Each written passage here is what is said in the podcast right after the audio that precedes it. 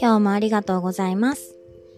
エリコ104の村上エリコです。まあ、常在菌の話を、とか、添加物の話から、まあ、食べるものがすごい大事だよっていうところで、まあ、これをちょっとジェモセラピーで、私のね、得意分野の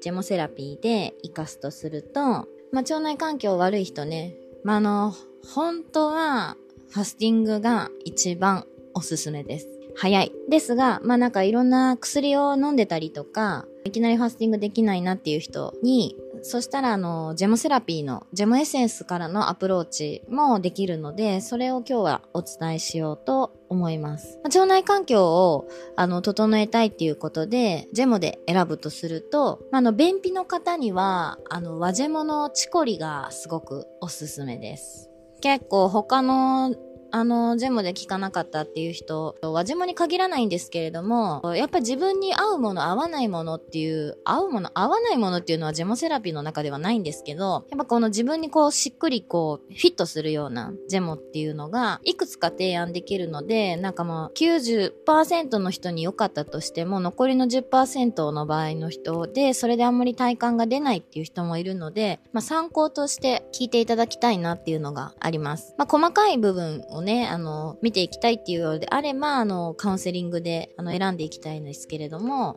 便秘ね、あの、ジェモで便秘解消された人、いろいろいて、それこそあの、万能薬のカシスでも便秘が改善される人もいるし、まあ、あとは、あの、抽出にグリセリンを使ってるので、グリセリンって、あの、肝腸に使われるんですよ、お薬で。なので、まあなんか何種類か飲んでたら、まあ必然的にグリセリンの量が多くなるので、それで便通が改善するっていう人も中にはいらっしゃいます。でもね、あの、全然悪いことじゃないと思っていて、まあそのね、オーガニックのもののグリセリンを、でも、グリセリンを取るって言っても、グリセリン艦長みたいにすごい大量に何十ミリリットルも取るわけじゃないので、まあ口からね、何滴か入れるそのグリセリンで腸内環境を整うっていうか、まあ便秘が解消されるっていうのはすごくいいことだと思います。で、和ジェモでチコリをお伝えしたんですが、まあ、チコリは、あの、犬リンがすごく豊富に食物繊維ですね、入っているので、あの、まあ、便秘だったりとか、むくみの改善によくって、チコリがすごい効いたっていう人もいれば、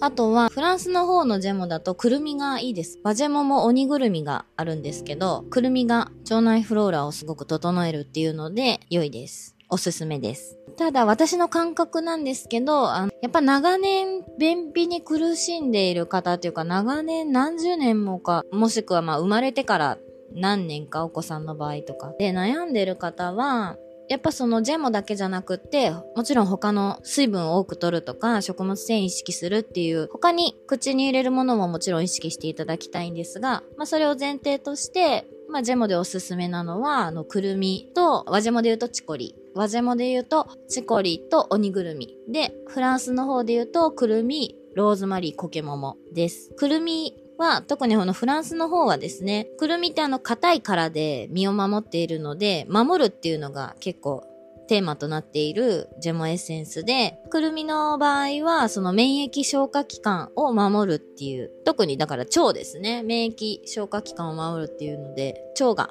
メインになってくるジェモなんですが、まあ、腸内環境を整えるとか、腸内フローラの異常な菌をこう抑制するとか、あと胃酸過多を抑えるとかもあるんですね。で、あの、自己免疫疾患的なこう慢性の症状にもすごく良くって、ただものすごく私の感覚だと、あの、くるみすごく優しいですね。まあ、腸内環境を整えたいって言われたら、じゃあもうファスティングやりますかっていう感じなんですけど、それはちょっと、みたいな、とか、まあ、あとすごく痩せすぎちゃってる、まあ、栄養が吸収できない状態であったりとか、潰瘍性大腸炎とか、いろいろもう薬飲んでるって言って、いきなりファスティングができないような人には、あの、ジェモセラピーのアプローチからとして、くるみをおすすめしています。まあね、ローズマリーは何回もあの、肝臓のデトックスでも出てる、くるんですけど、まああの、ローズマリーは、競争作用もあるし、腸の痙攣を抑えるっていうので、ちょっとこう元気も欲しいっていう感じだと、それを一緒におすすめしたりします。でくるみって面白くって、くるみのジェモのお話を今日ちょっと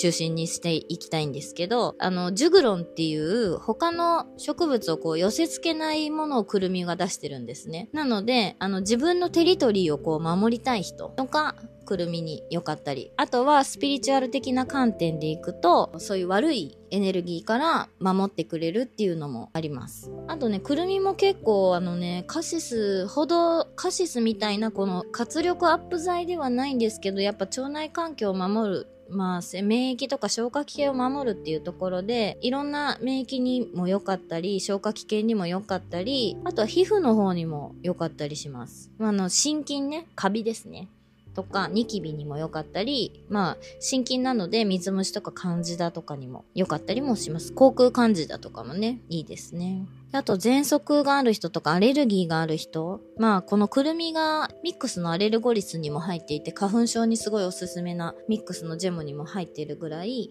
やっぱこう、守ってくれる免疫、腸内環境を整えながら、まあ、アレルギーの症状を抑えるっていうアレルゴリスにも入って、あと、ローズマリーはさっきお伝えしたみたいに、まあ、腸の痙攣を抑える、プラス副腎を活性化させるとか、まあ、集中力アップだったり、早産の予防とか、肝臓のデトックスとかもあります。で、えっと、その腸の浄化3本セットっていうのもあって、まあ、あの、いきなりファスティングできないなっていう人には、この3本をお勧めしていて、まあ、くるみとローズマリーとコケモモなんですが、コケモモは、まあ、腸の運動の、腸の機能を調節してくれたりするので、まあ、便秘とか下痢とか、便秘繰り返す人、下痢繰り返す、どちらにもいいです。これがジェモセラピーのすごいところで、バランスをとってくれるので、どっちか、例えば便秘の人が飲んだら、緩くなってしまう、緩くなりすぎるとか、ではなくって、調和をとってくれるので、だか下痢の人も飲んでいい。便秘と下痢逆ですよね。どっちの、どっちの人も飲んでいただけるっていう。これはまあ全部のジェモに言えるんですけど、あとはあの、コケモモ自体がまあ自然の抗菌剤と言われているので、腸の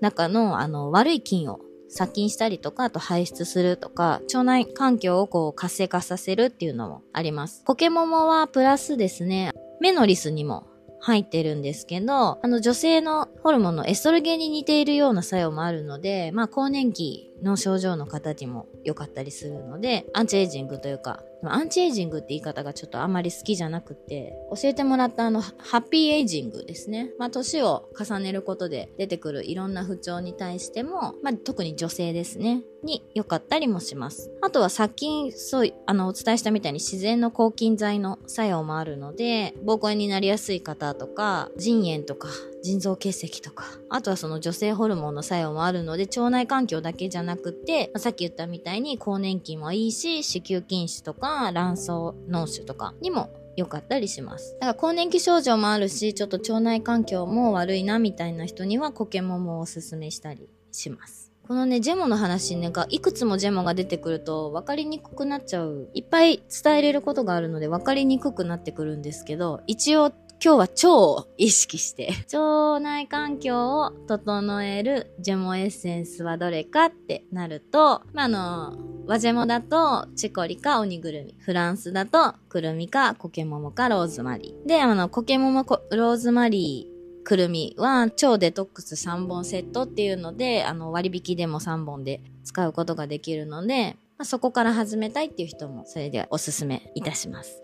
腸のね、デトックス3本セットは、割と1回であんまり、1回のワンクールで効果を感じる人が少なくって、3クールぐらいやってもらうと、あ、なんかやっと分かったとか、あと体重が減ったとか、まあなんか気づいたら便秘が解消されてるみたいな人がいるので、まあのね、肝臓のデトックスより腸のデトックスの方がちょっと根気よく続けてもらった方が良いと思います。今日はあの、腸内環境を整えることに、あの、おすすめのジェモエッセンスをお伝えしました。エリコ104は毎日更新しています。ご意見、感想、ご質問など公式 LINE から受け付けています。もしチャンネル気に入っていただけましたら、フォローしていただけるととっても嬉しいです。今日もありがとうございます。